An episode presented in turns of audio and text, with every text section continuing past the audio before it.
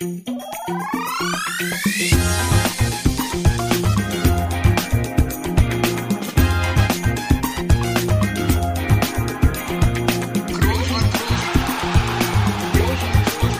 man nicht leicht beheben, über den drüber, rüber, weg, rüber, weg. Einfach mal luppen. Ja, einfach mal Luppen ist zurück und ihr habt sicherlich letzte Woche vermisst, äh, aber diese Woche sind wir da mit einer Folge mit Gast und zwar hat sich das Warten gelohnt, eine Woche länger, denn wir haben einen ganz besonderen Gast heute. Erstes ja, ich würde sagen, das Gesicht von Borussia Mönchengladbach. Und wir freuen uns heute sehr, mal in eine Branche zu schauen, wo ja auch viel hinter verschlossenen Türen passiert. Von daher zunächst erstmal herzlich willkommen, äh, Max Eberl. Schön, dass du da bist, Max. Vielen, vielen Dank und danke, dass ich dabei sein darf. Sehr gerne, sehr gerne. Aber ich weiß ja nicht, wie viel du von uns schon gehört hast, zumindestens also von dem Podcast, von uns so vielleicht schon mal.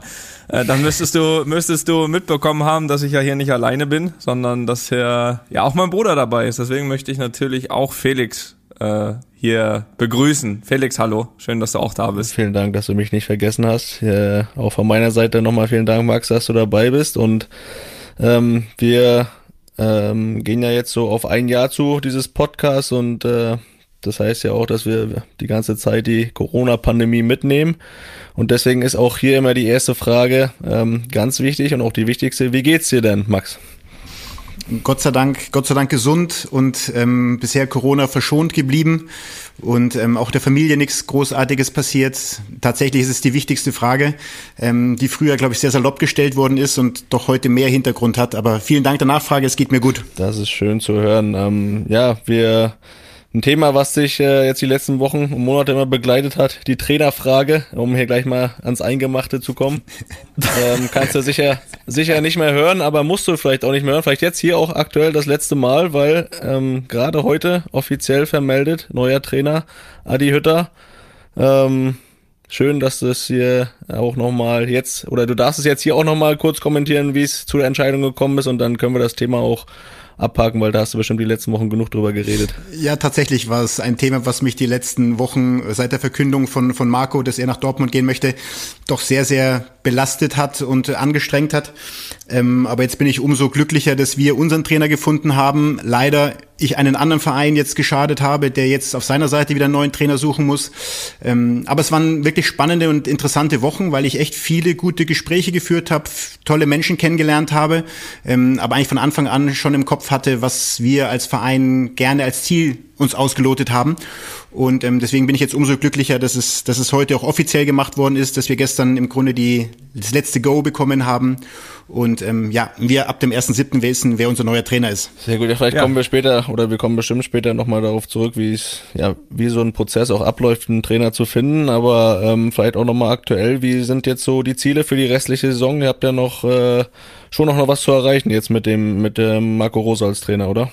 Ja, absolut. Da ist auch der ganze Fokus drauf. Deswegen jetzt, die Verkündung ist jetzt gewesen und ab sofort wird auch gar nicht mehr über Adi Hütter gesprochen, ab 1.7. dann. Ähm, wir haben jetzt eben eine Phase gehabt, wo es eben nach der Verkündung von Marco ja punktetechnisch extrem schlecht lief. Also wir haben kein Spiel mehr gewonnen, hatten natürlich auch komplizierte Spiele mit Manchester City, mit Leipzig, mit Dortmund, wo wir immer wieder gut gespielt haben, aber einfach uns nicht belohnt haben. Und jetzt Gott sei Dank mit den letzten drei Spielen, zwei Siegen, ein Unentschieden und so wieder in diesen Reigen eingereiht haben, dass wir um Europa kämpfen können. Ähm, Champions League wird wahrscheinlich weg sein, dafür ist Frankfurt und Wolfsburg und die anderen beiden zu stabil. Ähm, aber Leverkusen, Dortmund, Union, die um uns herum sind, Stuttgart, ähm, selbst Freiburg noch. Also wir kämpfen jetzt quasi um diese Europa League Plätze. Und da sind wir jetzt noch komplett mit dabei und da wollen wir in den letzten Wochen auch diesen Europa League Platz am besten schaffen. Ähm, du hast es ja gesagt, also ich meine, du hast ja damals mit Marco auch einen Glücksgriff getan. Das muss man ja, das muss man ja so sagen, wenn man sich auch die Zeit äh, von Marco jetzt bei euch anschaut insgesamt. Ähm, jetzt kam vor kurzem, du hast es ja gesagt, kam dann halt einfach ein Einbruch, der dann relativ schwer aufzuhalten war. Glaubst du, inwieweit glaubst du, dass diese Entscheidung ähm, von Marco äh, da auch mit, ja, mit was zu tun hatte. Ich meine jetzt gar nicht mal mhm. nur dieses Mal ein Spiel verlieren, aber dann, dann so ein Negativlauf, den kannst du mit jedem Trainer haben, ne? Da kannst du gut laufen, das Verhältnis, egal ob ein Trainer geht oder bleibt. Aber glaubst du, dass vielleicht dieser Negativlauf durch diese Entscheidung einfach ein Tick schwerer zu stoppen war?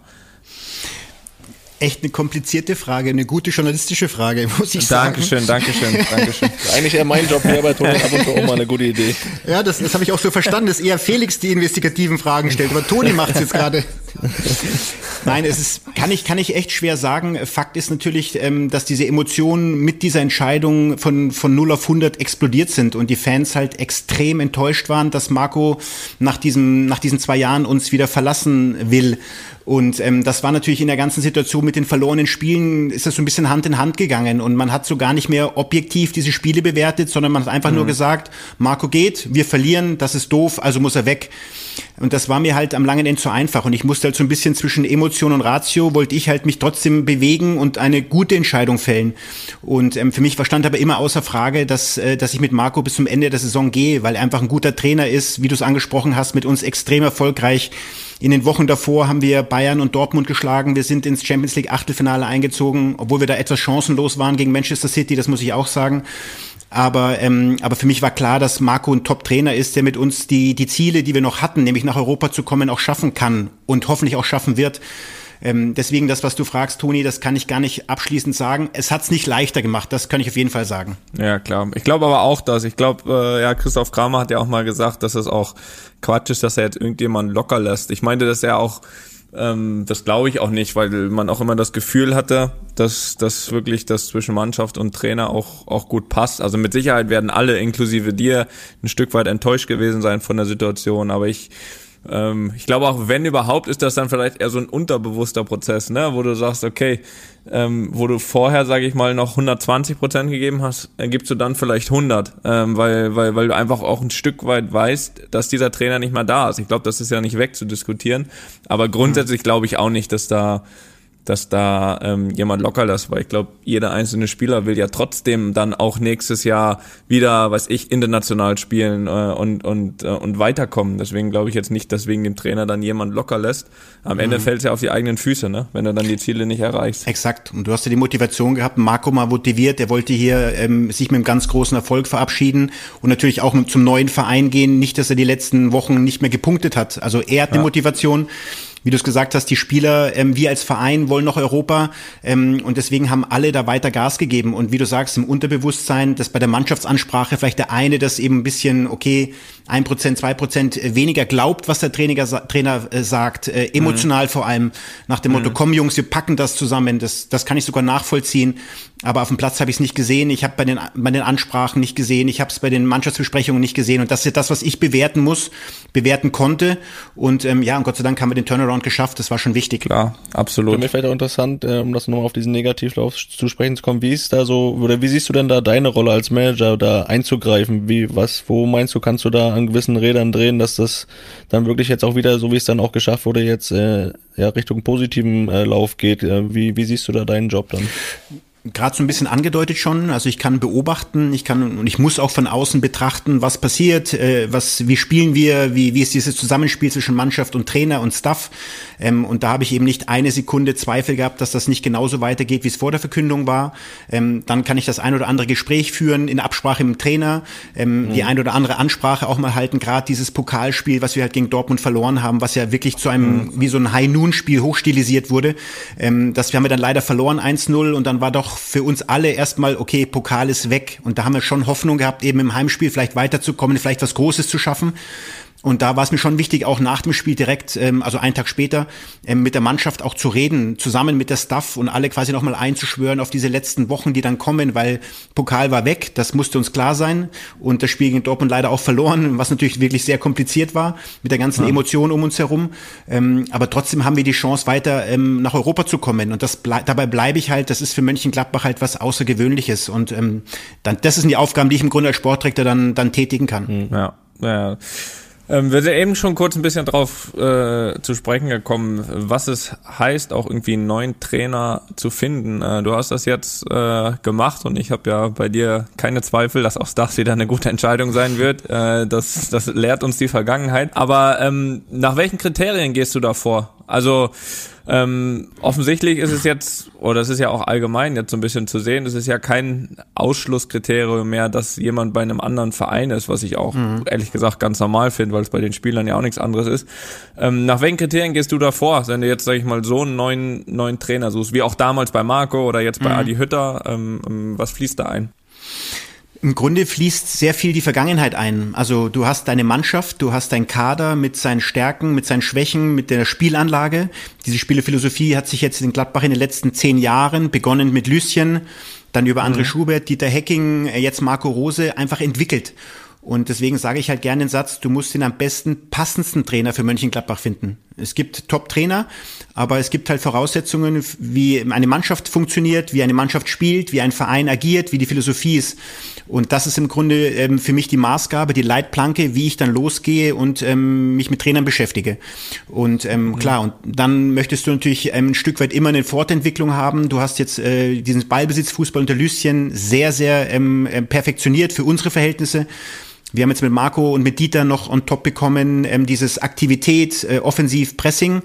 Und ähm, jetzt war eben diese unter diesen beiden Facetten eben ein Trainer zu finden, der ein Stück weit darauf ansetzen kann. Und ähm, und so hast du dann quasi deinen kleineren Kreis an Trainer, mit denen du sprichst, mit denen du dich austauschst, wo du dich triffst. Dann gibt es natürlich Pakt, den Faktor Empathie, ähm, Kommunikation, wie geht man miteinander um, kann er sich mit dem Verein identifizieren, mit den Möglichkeiten, die wir haben. Und ähm, ja, und so kommst du eigentlich peu à peu zu dem, zu dem Ziel, dann eben diesen Fokus auf ein, zwei Kandidaten zu haben. Und für mich war aber relativ früh klar, wer mein Kandidat ist. Ähm, da gab es eben noch das Problem mit, äh, dass unter Vertrag stand, dass er auch einen sehr, sehr erfolgreichen Job gerade bei seinem Verein macht. Mhm. Also da waren noch mal größere Hürden, die quasi das Umfeld betrafen.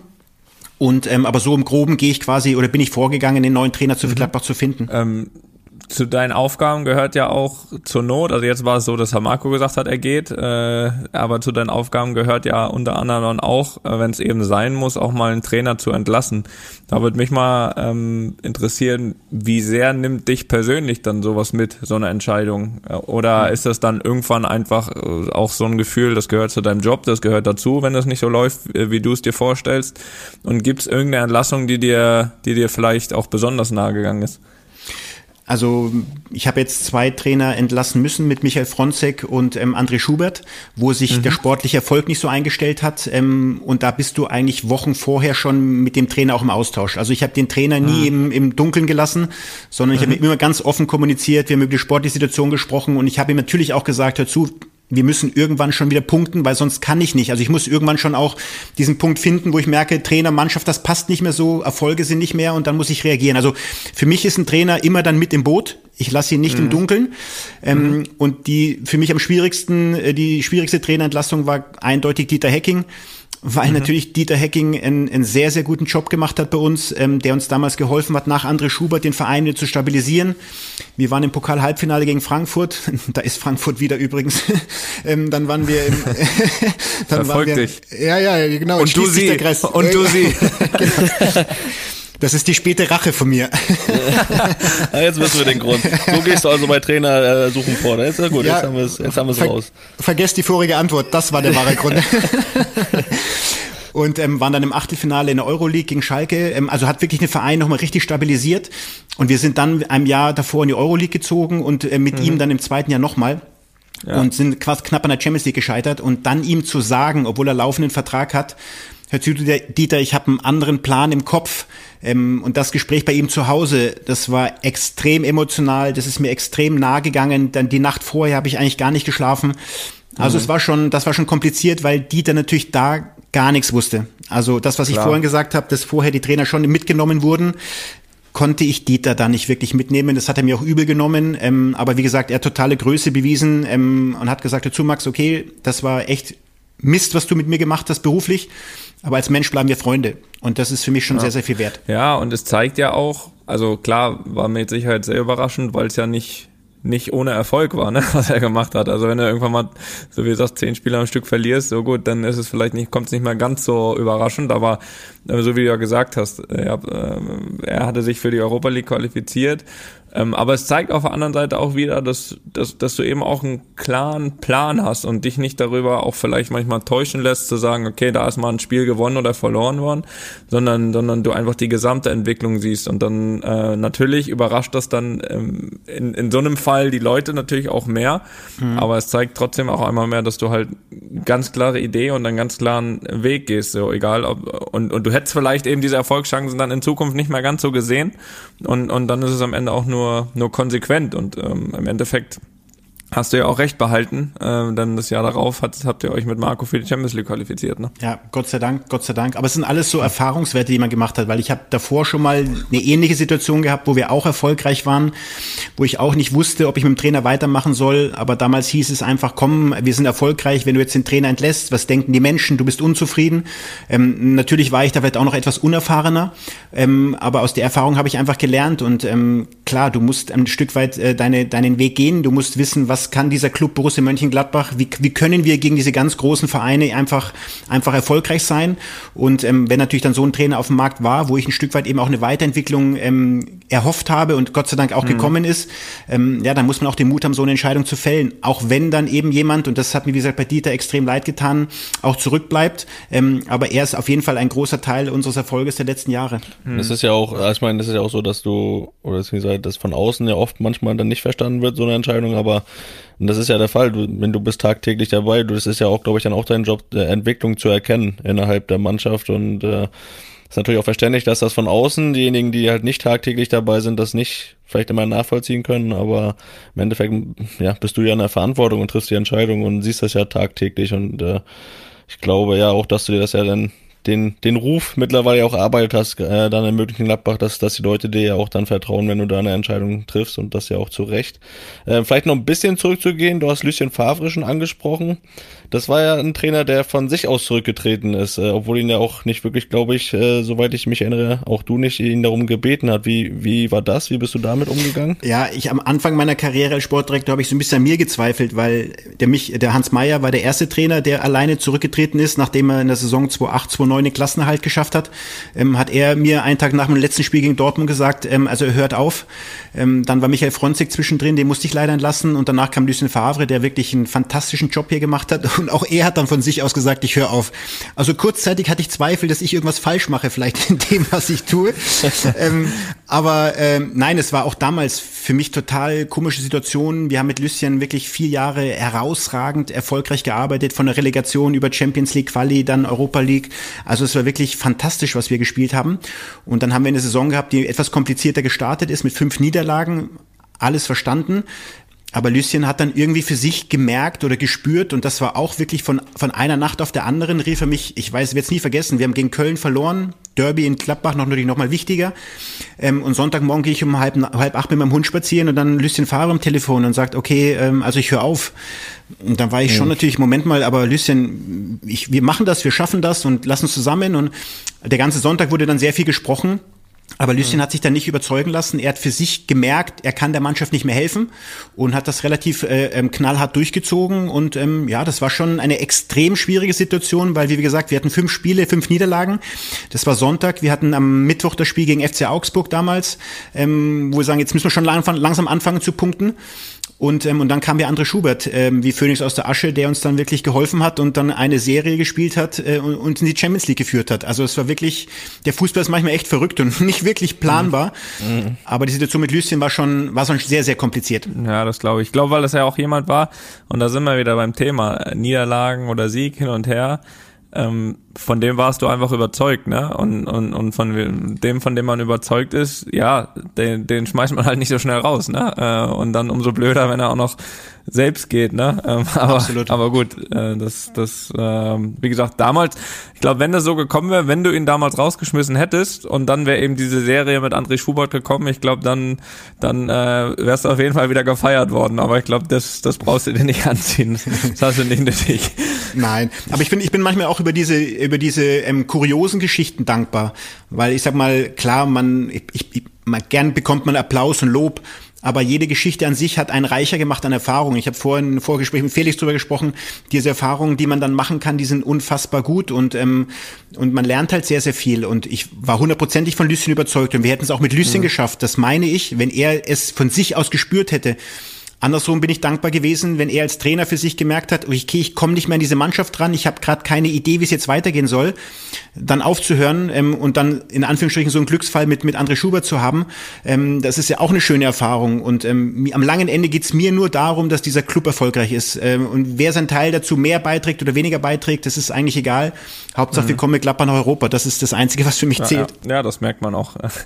ähm, du bist ja schon, sage ich mal, hast ja schon eine, eine riesengroße Verantwortung auch, ähm, weil, weil natürlich der Erfolg und Misserfolg natürlich auch äh, von München-Gladbach ähm, sehr eng mit deinem Namen verbunden ist. Deswegen mal eine, eine allgemeine Frage.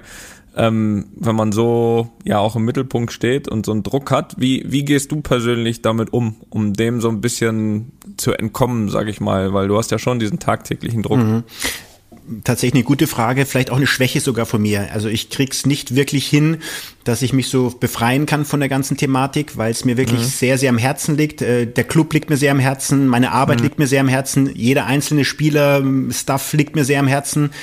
Und jetzt klar, mit Corona hast du eigentlich gar keine Chance, großartig abzuschalten, weil du eigentlich jeden Tag damit konfrontiert bist, äh, mit Test, äh, ist irgendeiner positiv, äh, was müssen wir für Regeln einhalten. Also ich sag mal, diese letzten eineinhalb Jahre sind für alle Menschen auf der Welt extrem kompliziert für Verantwortungsmenschen, die jetzt irgendwas führen müssen, leiten müssen, noch mal mehr, weil du noch mal mehr Verantwortung trägst, auch was die Gesundheit betrifft. Und hm. dementsprechend ist die Zeit gerade relativ schwierig, auch irgendwie abzuschalten. Aber wenn ich es tatsächlich tue, dann äh, gehe ich mit meinem Hund spazieren, ähm, dann versuche ich einfach zu Hause Musik zu hören, ähm, mit, hm. mit Freunden treffen ist immer schwieriger. Also ein Haushalt darf ich ja treffen. Ähm, das tue ich ja, dann auch ab und zu. Immerhin. Ähm, einen genau, anderen Hund. Mit einen anderen, einen anderen Hund, genau. Woher weißt du das? und ähm, und ähm, ja, hab dann auch mal ein schön Glas, schönes Glas Rotwein, also in, in netter Begleitung, das ist auch dann mal schön. Also ähm, man versucht eher so ein bisschen abzuschalten und ähm, aber tatsächlich macht mir der Job auch so viel Spaß, dass ich mich auch gerne damit mhm. beschäftige. Ja, klar. Ähm, du hast dir ja auch, ähm, glaube ich, Anfang des Jahres war das, auch mal, glaube ich, ganz bewusst eine, eine kleine Auszeit genommen. Ähm, war das auch so eine Reaktion darauf, dass du vor allem auch deinen deinen Job einfach sehr, sehr, sehr intensiv lebst und man das natürlich dann auch irgendwann mal merkt? Mhm. Also ich habe, ähm, ich, Gladbach ist halt für mich mittlerweile eine Herzensangelegenheit. Das ist kein Job mehr, sondern ich sag oft, das ist eine Passion mittlerweile. Ähm, mhm. Ist so ein mhm. Stück weit äh, unser Baby, mein Baby, was wir hier aufgebaut haben. Und es geht mir halt oft Kritik, auch nicht nur äh, ähm, ähm Intelligenz, sondern auch an die Seele ran. Und das mhm. ist dann schon, wo ich sage, das tut dann schon manchmal weh. Und da habe ich einfach gemerkt, nach 16 Jahren, ich habe nach dem Fußball ähm, direkt äh, diesen Job als Jugenddirektor begonnen, bin dann direkt ja. Sportdirektor geworden und ähm, hatte im Grunde nie frei. Und, ähm, und nach mit meiner Vertragsverlängerung im Dezember, über die ich mir sehr viel Gedanken gemacht habe, weil ich wissen wollte, wie kann man hier weitergehen und der Club ist bereit weiterzugehen. Also war für mich klar, dass ich auch weiter dabei bleiben möchte. Ähm, mhm. War für mich aber der wichtigste Punkt, ähm, dass ich einmal drei, vier Wochen mal raus kann, wirklich weg kann. Und ja. ähm, da bin ich sehr, sehr dankbar, dass der Club mir das ermöglicht hat. Ähm, war dann eben auch in meinem Lieblingsort in den Bergen, da wo ich mich extrem wohlfühle und konnte wirklich mal dann leider nur zweieinhalb Wochen aus äh, abschalten und weg sein. Ähm, die Mannschaft mit tollen Resultaten mich mir das wirklich sehr erleichtert. Aber dann kam halt die Geschichte mit Brelembolo und dann war der Aufschlag in der Realität relativ hart. ja, ich, ich wollte gerade sagen, ich hoffe, du hast die Zeit auch gut genutzt, weil danach, ähm, also erstmal das, dann kam ja, glaube ich, die Geschichte mit dem Tyram und dann das Trainerding. Also äh, ist jetzt nicht so, ist jetzt nicht so, als wenn du erstmal wieder locker hast reinkommen können nach der Aus Auszeit. Ne? Sagen wir mal, ich bin von 100 auf 0 und von 0 auf 100 wieder gestartet. das ist richtig. Aber ich, also ich, ich finde ja wirklich auch, dass das sehr gut und das auch ein Zeichen nach außen ist, dass du auch einfach mal den Mensch, oder in dem Fall dich, aber den Mensch in den Vordergrund gestellt hast. Äh, und ich glaube, dass, dass es auch kein Tabu sein sollte, dass sich auch ein Sportdirektor, der wirklich eigentlich, ja, gibt es eigentlich so offiziell einen Urlaubstag im Jahr, glaube ich gar nicht, ähm, einfach mal gesagt hat, ich mache das jetzt auch klipp und klar, auch äh, öffentlich und sage, ich bin, ich bin mal, ich bin mal weg, ich brauche das mal für mich als Mensch und ich glaube, das, das ist einfach auch wichtig, das darf auch, auch kein Tabu sein. Ähm, was mich auch interessieren würde, wie was, das ist ja auch, glaube ich, noch nicht vorgekommen, aber was würde jetzt, würdest du sagen, wenn ein Spieler auf dich zukommt, sagt, äh, Max, äh, ich muss mal auch während der Saison, ich muss, ich weiß nicht, ich bin ich muss drei Wochen mhm. weg. Ich, ich brauche das für mich als Mensch. Äh, was, was würdest du da sagen? Auf jeden Fall mich mit beschäftigen. Ähm, kurz angesprochen auf die Frage vorher. Ähm, als Sportdirektor hast du keinen Urlaub, weil im, ja. wenn, die, wenn die Spieler im Urlaub sind, musst du die Transfers machen, dann geht die Saison los, dann musst du kommunikativ da sein, möchtest die Spieler begleiten, die im Kader begleiten, dann geht die Saison los. Also da Urlaub zu finden als Sportdirektor ist schon extrem schwierig. Ähm, mhm. Deswegen war das für mich schon eben auch wirklich absolut als Mensch notwendig, damit du einfach nicht vor die Hunde gehst. Mhm. Und ähm, genauso sehe ich es bei Spielern. Wenn Spieler einfach Probleme haben, wenn irgendwas äh, sich andeutet, dann, dann musst du als Verein offen dafür sein und kannst nicht sagen, zu, du hast Vertrag, du hast zu funktionieren. Also wir reden immer noch über Menschen und das ist das, das höchste Gut, was die Menschen haben, ist die Gesundheit und die Seele. Und ähm, wir hatten ja bei Lars mal die Situation, als sein Kind auf die Welt kam und ähm, es dann Probleme gab, dann war Lars auch mhm. mal zehn Tage raus. Ähm, also das ist für mich völlig normal, dass es für jeden Mitarbeiter zusteht, wenn da eben eine Problematik ist, dass man ihm auch, ist man ja auch da rauslässt. Mhm. Ja. Ähm, Im Allgemeinen, wie, wie eng ist so dein Verhältnis zu den Spielern? Ich, man, wir haben ja jetzt auch schon, glaube ich, paar äh, Sportdirektoren erlebt, da hält das jeder so ein bisschen anders. Wie, wie ist da dein Verhältnis zu den Spielern? Ähm, dadurch, dass ich halt mittlerweile alle Spieler ähm, geholt habe, verpflichtet habe und das eben auch mit sehr, sehr viel Aufwand oft äh, ver verbunden ist, weil es eben viele Gespräche bedeutet, äh, natürlich Überzeugung bedeutet, hast du eigentlich zu jedem Spieler eine gewisse, Be eine gewisse Art der Beziehung, zum einen mehr, zum anderen weniger. Ähm, aber man hat natürlich, man geht einen Weg zusammen und ich versuche halt immer in der Zeit, ähm, die Zeit vor 30 Jahren, als die Spieler halt sehr lange bei Vereinen waren, die sind vorbei und für mich ist einfach jetzt wichtig, wenn ein Spieler ein, zwei, drei, vier Jahre oder jetzt wie Lars Stinne, ein bisschen länger bei uns beim Verein ist, dann möchte ich einfach, dass er sich mit diesem Verein identifiziert, dass er im Grunde mhm. unsere Werte, unsere Tugenden, unseren Erfolg äh, versucht zu erreichen. Ähm, und dementsprechend habe ich eine, eine gute Beziehung aber oder ein gutes Verhältnis zu den Spielern, ähm, aber auch immer ganz bestimmt. Also es geht mhm. ganz klar hier um sportlichen Erfolg und es geht ganz klar darum, dass wir gemeinschaftlich was erreichen wollen. Ähm, und äh, aber ich würde zum Beispiel nie Spieler zu mir nach Hause einladen, ohne dass es der Trainer weiß. Also das gäbe es beim Beispiel mhm. überhaupt nicht. Der Trainer ist schon der, der in, der, der in der Kabine das Sagen hat und der Sportdirektor ist der, der quasi mit dem Trainer begleitend äh, versucht und kann die Spieler zu verpflichten und dann nachher eben auch auf, auf Bestleistung zu mhm. bringen. Und äh, jetzt haben wir zwar schon, glaube ich, die Frage übrigt sich eigentlich, aber das äh, gibt es irgendwie mal so einen Alltag, äh, wo du sagst, also so sieht mein Arbeitstag aus oder ist einfach jeder Tag anders? Ähm, es gibt schon so einen gewissen Alltag, gerade wenn Saison läuft, ähm, dass man sagen kann, man hat halt, man ist im Büro, man ist für die Mitarbeiter hier, man hat Gespräche mit der Staff oder Gespräche äh, mit Spielern oder mit, mit Beratern oder äh, mit der eigenen Scouting-Abteilung. Also es ist sehr, sehr mannigfaltig, äh, dieser, dieser Beruf und es macht auch unfassbar viel Spaß. Und ich bin auch einer, der zum Beispiel gerne, also ich bin selten in meinem Büro und sitze nur an meinem Schreibtisch und warte mhm. oder, oder Netzwerke. Sondern Hätte ich jetzt auch so eingeschätzt, ehrlich gesagt. sondern ich bin eigentlich einer, der sehr viel unterwegs ist, viele Gespräche führen möchte, sowohl im Haus oder auch extern Termine macht, Spieler treffen möchte, Trainer treffen möchte, einfach Gespräche führen, über Fußball reden. Das ist so eigentlich mein Naturell und ich bin keiner, der irgendwie auf roten Teppichen unterwegs ist oder wie gerade großartig jetzt äh, ständig Kontakte pflegt. Ich bin einer, der sehr, sehr zielorientiert und fokussiert sagt, okay, was äh, alt, äh, neue Saison beginnt, übernächste Saison muss vorbereitet werden. Was sind die Aufgaben? Was sind die Positionen? Was für Spieler müssen wir schauen? Ähm, ich würde sehr, sehr gerne im Stadion Spiele gucken und, mhm. und Spieler quasi verfolgen. Das ist momentan etwas schwieriger. Also lange Rede, kurz Sinn. Es ist nicht wirklich Alltag. Aber mhm. das Schöne ist halt, ich kann es mir organisieren, wie ich es haben möchte. Das ist natürlich mhm. immer gut, ja. Ja, das ist ein Vorteil gegenüber dem, dem Spielerleben zumindestens. Aber gut, das heißt nicht, dass weniger Arbeit ist, das ist auch klar. Die Verantwortung ähm, ist größer. Ja, genau, genau, genau. Ja, und wie gesagt, äh, du arbeitest ja durchgängig. Die Spieler haben ja dann schon Urlaub einfach, ne? Äh, erstmal das und zweitens machen die ja schon dann, oder viele ja auch dann so ein bisschen ihr Ding, ne? Ähm, und, und müssen jetzt nicht jeden Tag ans große Ganze denken. Also schon, schon ein großer Unterschied. Du hast es eben schon ein bisschen angesprochen, du würdest gern im Stadion auch den einen oder anderen Spieler dann mal begleiten, um, um, um, sag ich mal, zu schauen, ob das eine Option für Gladbach ist. Du hast ja den einen oder anderen Spieler geholt ähm, und, und da war jetzt auch nicht nur ein Glücksgriff bei. Also entweder waren das, waren das Spieler, die einfach dann nachher für deutlich mehr Geld verkauft wurden als geholt. Ähm, mhm. Egal, ob das so ein, so ein Marco Reus war, Granit Xhaka oder auch, auch Dante. Mit einigen mhm. davon habe ich auch zusammengespielt noch. Oder aktuell da sind und wo es dann vielleicht irgendwann mal in die Richtung geht. So ein, so ein Flo Neuhaus oder auch ein Tyram, wo jetzt einfach die Marktwerte ganz andere sind als da, wo du sie geholt hast. Aber du wirst mir bestimmt auch zustimmen, dass du das nicht alleine bist. Erklär doch mal, sage ich mal, wie so ein Transfer von so einem Spieler abläuft äh, oder, oder, oder wer da irgendwie auch dein Team ist und wie mhm. da die Aufgabenverteilung ist. Also tatsächlich bin ich dann nur der, der es verkünden kann und das Trikot dann in der, Hand, in der Hand halten kann. naja, jetzt komm, mach den, mach den mal nicht zu klein, mach den mal nicht zu klein. Okay, ich darf die Unterschrift in den Vertrag noch setzen. Ja, immerhin. Nein, immerhin, genau, genau. Ähm, eigentlich beginnt das, was ich gerade so ein bisschen angedeutet habe, wenn wir im August mit einer Saison beginnen, dann beginnt eigentlich schon die Planung für die Saison drauf.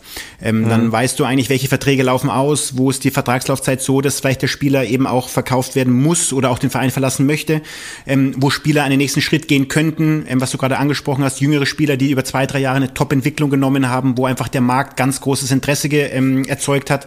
Ähm, und dann versuchst du quasi schon mal ähm, beginnend mit der Scouting-Abteilung zusammen und da ist der Steffen Korell eigentlich die wichtigste Person um mich herum, ähm, der mhm. quasi ähm, komplett ähm, mit, bei mir mit dabei ist, der die Scouting-Abteilung unter sich hat, der mit dem Cheftrainer zusammen und nur wir drei treffen quasi Entscheidungen, was das Sportliche betrifft. Also wir sind sehr klein, sehr, sehr schlagkräftig ähm, ähm, und sehr kurze Wege bei den Entscheidungen. Und wir versuchen quasi dann über den Herbst hinweg die, vor, die Entscheidungen vorzubereiten, Spieler zu finden, Positionen zu definieren, ähm, mhm. welche Spieler verlassen uns, wie soll die Mischung im Kader aussehen. Das sind viele Fragen, die wir uns stellen. Und irgendwann, wenn wir dann so in entscheidende Phasen kommen, wo wir mit Spielern sprechen wollen, nachdem wir sie wirklich gescoutet haben, bewertet haben, ähm, dann kommt auch der Trainer mit dazu. Und, ähm, und dann führst du quasi Gespräche mit Spielern, versuchst Interesse zu wecken, du willst, du, du willst von deinem Verein überzeugen. Und unsere Philosophie ist es einfach immer wieder, Spieler mit Potenzial zu finden. Steffen mhm. hat eigentlich einen super Satz geprägt. Er hat gesagt, wir verkaufen immer wieder Qualität und wir müssen Potenzial kaufen oder wir wollen Potenzial kaufen. Und das ist der Weg, den wir uns im Grunde in den letzten zwölf Jahren verschrieben haben, der Gott sei Dank sehr erfolgreich ist, sowohl transfertechnisch, aber auch als, als sportlich in, in Tabellenplätzen. Ähm, aber tatsächlich ist so ganz grob der, der Ablauf, wie wir quasi an Spieler kommen. Und dann geht es quasi mhm. darum, wirklich Spieler zu überzeugen. Die Spieler kennen ja nicht nur wir, sondern auch Konkurrenten von uns. Aber du versuchst sie quasi mit deinen Argumenten, mit deinem Trainer, mit deiner Spielweise, mit deinen Erfolgen zu überzeugen, dass du ihnen helfen kannst, ihr bestes Potenzial zu erreichen. Und eine Frage, die ich immer wieder stelle, ist eben, okay, was ist dein Traumverein? Wo möchtest du spielen? Und dann kommen halt Namen wie Real Madrid, äh, Barcelona, Manchester United, Chelsea, Bayern, keine Ahnung. Und mhm. dann sagen wir halt, okay, und wir wollen dir helfen, mit uns zusammen dahin zu kommen. A, dass wir als Verein erfolgreich sind aber du eben auch dein Potenzial erreichen kannst, um vielleicht da spielen zu können. So, und das ist so ein Stück weit eben der Weg, den wir dann immer gehen mit jungen Spielern und Beratern und auch teilweise mit deren Eltern. Ist dann aber auch nicht schlimm, wenn er das Potenzial erreicht und trotzdem da bleibt, oder?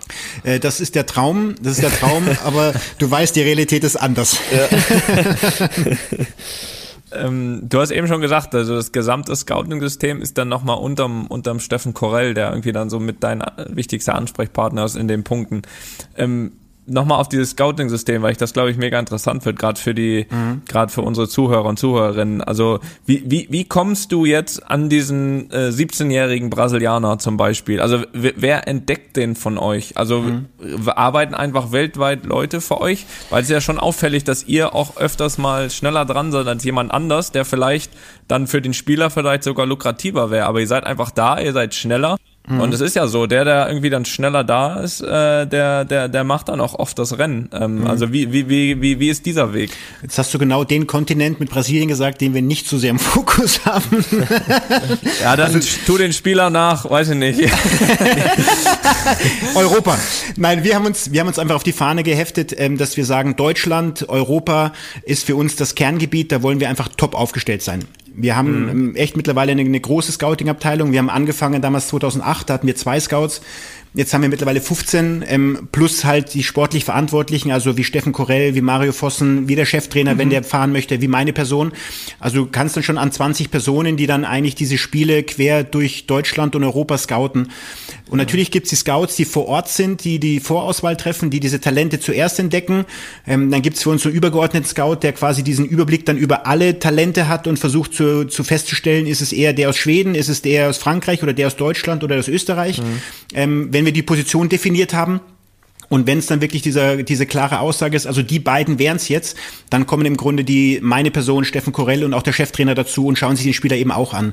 Also es ist wirklich ein langer Prozess. Und wenn ich jetzt zum Beispiel an Markus Thüram denke, den haben wir fast 50 Mal gesehen, mhm. ähm, weil wir ganz viele Eindrücke haben wollen. Wir haben ganz viele Spiele sehen. Wir wollen seine Stärken, seine Schwächen versuchen zu definieren, weil für uns ist halt die Thematik, wir können jeden Euro nur einmal ausgeben. Es gibt andere Vereine, Klar. Manchester City, die sagen, okay, die 10 Millionen haben nicht funktioniert, dann geben wir nochmal einen für 10 aus.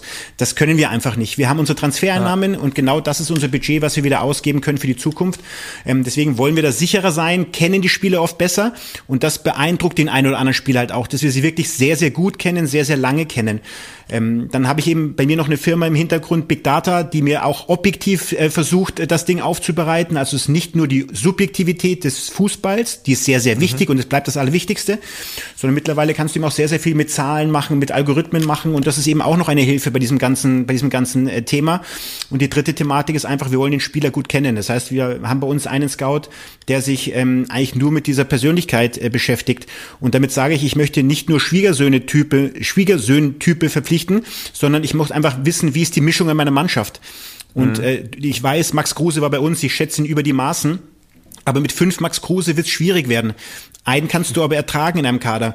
Und andersrum ja. mit, mit, mit fünf äh, ganz stillen, ruhigen Spielern wirst du auch nicht erfolgreich sein. Toni, du weißt das auf deinem Niveau, da muss man auch ein Stück weit Führungsspieler sein und Qualitäten haben und sprechen.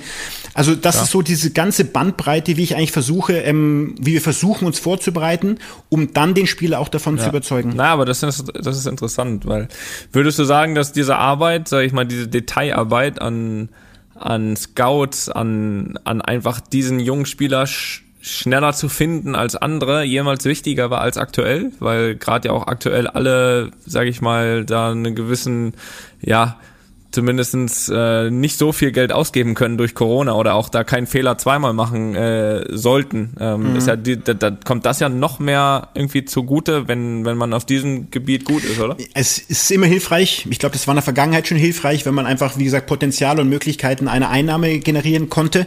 Und das war, wie gesagt, für unseren Club ist das das alles Entscheidende. Ähm, ich glaube, dass in der heutigen Zeit das genau so wichtig ist. Ich glaube aber auch, dass diese eigene Akademie wieder viel mehr in den Vordergrund rücken muss. Also das, was wir in Deutschland ja so ein bisschen weit auch verpasst haben, die Diskussion gibt's ja auch gerade, dass wir eben weniger Talent in Deutschland haben, dass wir sie nicht gut ausbilden oder nicht mehr so viel nach oben bekommen. Ich glaube, dieses Finden von Top-Talenten um uns herum ist wichtig, aber für uns Vereine muss es auch wieder extrem wichtig werden, dass wir unsere eigenen Nachwuchsleistungszentren viel mehr in den Fokus ja. rücken. Ja, ja, das glaube ich auch. Das, äh, das sehe ich genauso. Aber jetzt äh, muss ich wirklich mal meinem Job auch nochmal nachgehen, hier als Investigativjournalist. Jetzt habe ich Angst. Äh, ja, ne, wir, wir sind auch. auch mal, ne, die Leute wollen ja auch einfach mal Namen hören, ne? Also mal so Fakten und so. Und deswegen muss ich dich jetzt einfach mal einfach mal fragen, ähm, das ist ja jetzt auch noch eine positive Frage, was sagst du, war deiner Meinung nach dein bester Transfer in deiner, du hast es vorhin gesagt, 16 Jahre bist du jetzt Sportdirektor in deiner in deiner Amtszeit? Was sagst du, den, den, der hebt sich da so ein bisschen raus? Mhm. Ähm, es tut mir leid, dass ich jetzt eine relativ langweilige Antwort geben werde. Also die Frage wird mir echt oft gestellt und natürlich überlegst du dann auch im Nachhinein nochmal, okay, was gibt's wirklich diesen einen? Aber ich muss fairerweise sagen, es hört sich echt doof an. Jeder einzelne kleine Transfer, jeder einzelne Spieler, der bei uns war, jeder einzelne äh, Trainer oder auch äh, in der Staff drumherum, all diese Entscheidungen haben äh, sukzessive dazu beigetragen, dass wir uns in zwölf Jahren vom Abschiedskandidaten zu einer Mannschaft äh, emporgearbeitet haben, die jetzt ständig um Europa spielt. Ich weiß, dass die Antwort ist vielleicht ein bisschen doof für dich oder für nee, euch, nee. aber ähm, das ist wirklich so. Und wir haben klar mit Dante, mit Reus, mit Chaka, äh, Favre, Rose, Tyram, Stinde, so viele echt geile Spieler hier äh, gehabt und äh, immer noch bei uns. Aber auch ein Michael Fink, der in dieser Relegationssaison 2010, 2011 zu uns kam, der vielleicht nur zwei Spiele gemacht hat, aber in der Kabine extrem wichtige Rolle gespielt hat, immer dieses Positive. Mike Hanke, der zu uns kam, der der den Klassenhalt mitgeschaffen hat. Also ich könnte wirklich ganz, ganz viele Namen aufzählen, um das ein bisschen zu, zu reduzieren, sage ich einfach, jeder einzelne Transfer war irgendwie ein Puzzlestück, dass es funktioniert hat, dass wir in den letzten Jahren uns so entwickelt haben. Ja, kann ich mitleben. Kann ich, ich kann ich mitleben. Gott sei Dank, Gott sei Dank. Trotzdem habe ich, ich habe aber trotzdem noch eine Frage, deswegen kann ich damit leben, weil ich noch eine in der Hinterhand habe hier. Ah, ich nicht. Ähm, Jetzt mal andersrum, äh, gibt's einen Spieler, der, wo du sagst, der ist mir durch die Lappen gegangen und ist dann woanders äh, ja groß rausgekommen? Äh, Vielleicht sogar jemand, den du irgendwie abgelehnt hast, oder sagst, nein, den, der bringt uns hier nicht weiter, ist dann aber im Nachhinein woanders wirklich äh, zum, zum Star geworden. Darf ich es halten wie Hansi Flick? Nächste Frage bitte. also einige. doch, doch tatsächlich, tatsächlich gab es auch Spieler, die wir, die wir nicht gemacht haben. Oder ich könnte jetzt einfach sagen, das Geld hat nicht gereicht. Ja, aber es könnte auch sein, dass die eine oder andere Entscheidung eben auch so war, wo wir uns für einen anderen Spieler entschieden haben, ähm, der dann vielleicht äh, auch gut funktioniert hat. Aber ähm, es gab definitiv Spieler, die dann irgendwo anders groß eingeschlagen sind, äh, äh, wo wir aber gesagt haben, mh, hm, da würden wir uns dagegen entscheiden. Du willst jetzt einen Namen hören, ne? Ja, ich, ich, wird keiner zu etwas gezwungen. Ich habe die Namen alle vergessen, die nicht geklappt haben bei mir. okay, Toni Kroos stand nicht auf der Liste, ja? Ich, gestrichen. Offensichtlich. Offensichtlich. Einer meiner größten Aber- Fehler. Felix war letztes Jahr ablösefrei, also das, also. Ja, das haben wir schon das, diskutiert im Vorgespräch. Äh, Die, die Chance haben sie verpasst. Die zwei Monate, wo ich vereinslos war, da hat, Ich- äh, haben sie verpasst. Ich wollte einfach, dass Felix ganz in Ruhe die Geburt seiner Tochter miterleben kann. Ja, siehst du. Und dann nach Braunschweig geht. Okay. ähm, ähm, was du ja auch vorhin gesagt hast, du warst ja noch drei Jahre, bevor du Sportdirektor wurdest, Jugendkoordinator. Äh, Ja. In, in, inwieweit hat dir, hat dir diese Aufgabe auch geholfen, dich irgendwie auch also es war ja, glaube ich, dann doch spontan, es war ja nicht geplant, dass du dann direkt Sportdirektor wirst, aber inwieweit konntest du zumindest danach profitieren von dem, was du drei Jahre davor gemacht hast? Es war großartig und es war die beste Lehre, die ich haben konnte. Also ich war früher in München, meine Mutter hat immer darauf geachtet, dass ich mein Abitur mache, sonst hätte ich nicht Fußball spielen dürfen. Ähm, mein Vater hat mich im Fußball Auch gut. begleitet. Ja, mein Vater hat mich im Fußball begleitet, was äh, schlecht und recht funktioniert hat. Aber auf jeden Fall war so immer mein Traum. Ähm, ich habe damals halt bei Bayern gesehen, wie Uli Hoeneß halt den Club groß gemacht hat und irgendwie hat mich das angetriggert. Und ich war immer drauf erpicht, irgendwie in diesen Bereich zu gehen. Für mich war komischerweise nie Trainer ein Thema, sondern immer dieses Management. Und ähm, ich habe dann halt parallel, nachdem mein Abitur geschafft habe, wo meine Mutter sehr, sehr gefreut hat, vielen Dank Mama an der Stelle, ähm, habe ich dann ein Fernstudium gemacht äh, im Sportfachwirt. Ähm, und ich habe mich immer dafür interessiert, egal bei welchem Verein ich war, ob es in Kräuter Fürth war oder nachher in Gladbach, habe ich mich eigentlich dafür ähm, interessiert, was passiert, wie läuft das ab, wie, wie klappt das. Und ähm, ich habe dann meiner Spielweise geschuldet zwei rote Karten bekommen, einmal im Pokal und einmal in der Bundesliga und war gefühlt zehn Wochen gesperrt und musste aber dreimal nach Frankfurt fahren zu Verhandlungen.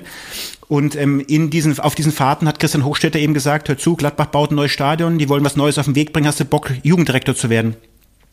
Und ähm, das war dann 2003, da war ich gerade 30 und ähm, kam dann sehr früh. Ich habe mir dann wirklich ein Jahr Gedanken gemacht, ob ich das machen möchte. Ähm, aber tatsächlich hat mich das so berührt, dass ich dachte, ja, genau das ist mein nächster Schritt. Und ich habe dann mit äh, ähm, knapp 31 aufgehört und habe dann quasi viereinhalb Jahre die, die Jugendabteilung in Gladbach führen dürfen.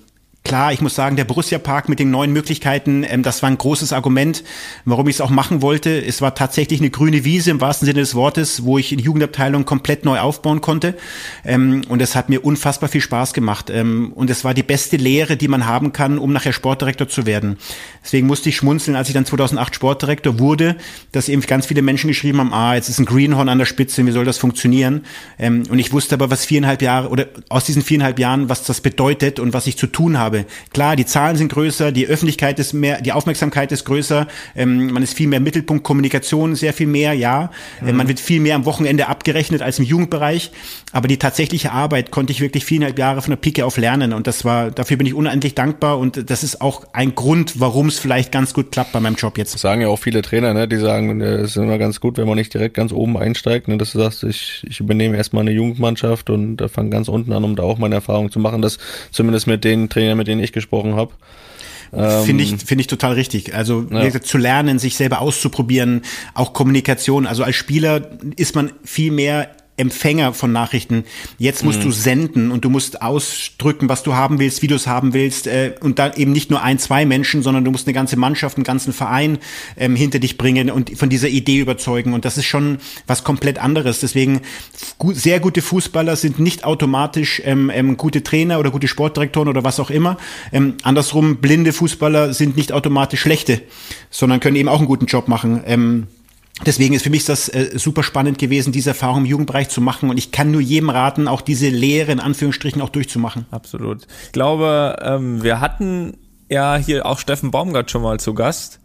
Und äh, der hat ja auch für ein Novum gesorgt gehabt. Der hat ja die erste gelbe Karte bekommen. So, und du konntest das aber noch toppen. Äh, du warst, glaube ich, der, der, äh, der, der ich glaube, der erste Funktionär der Bundesliga-Geschichte mit einer roten Karte. Ich glaube, wir haben da ein kleines Audio vorbereitet. Wir können da mal kurz reinhören. Nein. Na doch. Der Frust ist ihm anzusehen und auch der Gästebank. Sportdirektor Max Eberl bekommt sich gar nicht mehr ein und sieht glatt rot. Da sind wohl sehr böse Worte gefallen. ähm, ja, ja, äh, was sagst du dazu? Äh, bist du da stolz drauf?